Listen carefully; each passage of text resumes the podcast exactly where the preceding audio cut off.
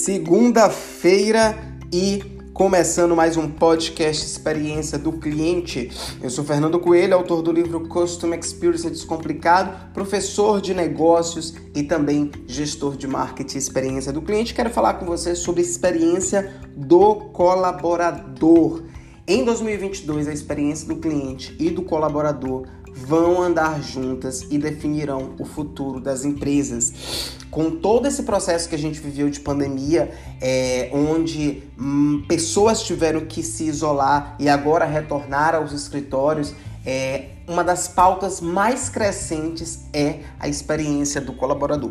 Não tem como dar uma boa experiência para o cliente se o colaborador não estiver feliz. Inclusive, existe uma ferramenta chamada ENPS, né? Que seria ali o Employer NPS. Aquele mesmo estudo que se faz com clientes de uma nota de 1 a 10 para saber o quanto esse cliente está feliz, as organizações agora também estão fazendo a pesquisa para saber se o colaborador está feliz e se ele indicaria aquela empresa para se trabalhar.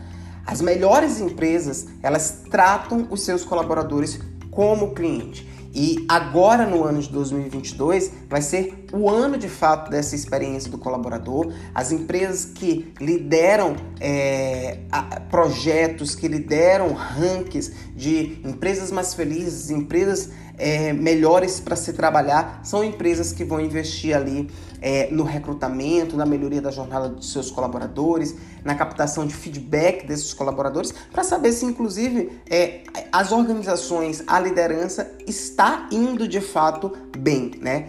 É, e essa tendência, vale dizer que ela está ligada ali à escassez de talentos. Tem vários colaboradores pedindo desligamento é, porque querem mais flexibilidade, porque querem mais tempo, porque querem trabalhar em home office, remotamente ou em qualquer outro lugar do mundo, né? E aí, para reter as melhores equipes, as empresas vão ter que investir em experiência do colaborador. Outro ponto que vale dizer é que geralmente quem está ali no topo da pirâmide, em cargos de diretoria, os C-levels, é, eles uh, não podem mais olhar é, gestão com pessoas como se fazia há 10 anos, né? E aí é preciso ajustar aí o processo de recrutamento e seleção de forma mais humanizada, se dando feedback, o processo de onboard, né, a entrada do colaborador e recepção, integração, alinhamento com a cultura de forma mais efetiva,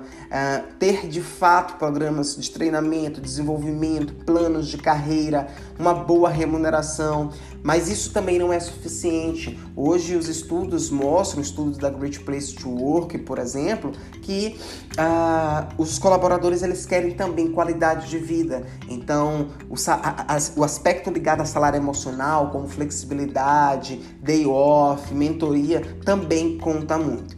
E outro ponto que quem fica na empresa quando quem sai da empresa é, observa é o offboard. Como que as pessoas também saem das organizações?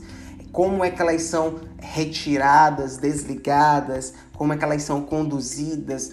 Como é que elas são de fato neste momento de saída respeitadas ou não. Então, estes aspectos, eles fazem parte do que a gente chama de employee experience, né? E aí vale muito quem trabalha na área, quem é gestor, quem é especialista, é entender mais sobre esse tema. Essa foi a nossa dica de hoje. Tenha uma excelente semana. Gostou do podcast? Compartilha e faça a sua maratona de podcast experiência do cliente. Um abraço.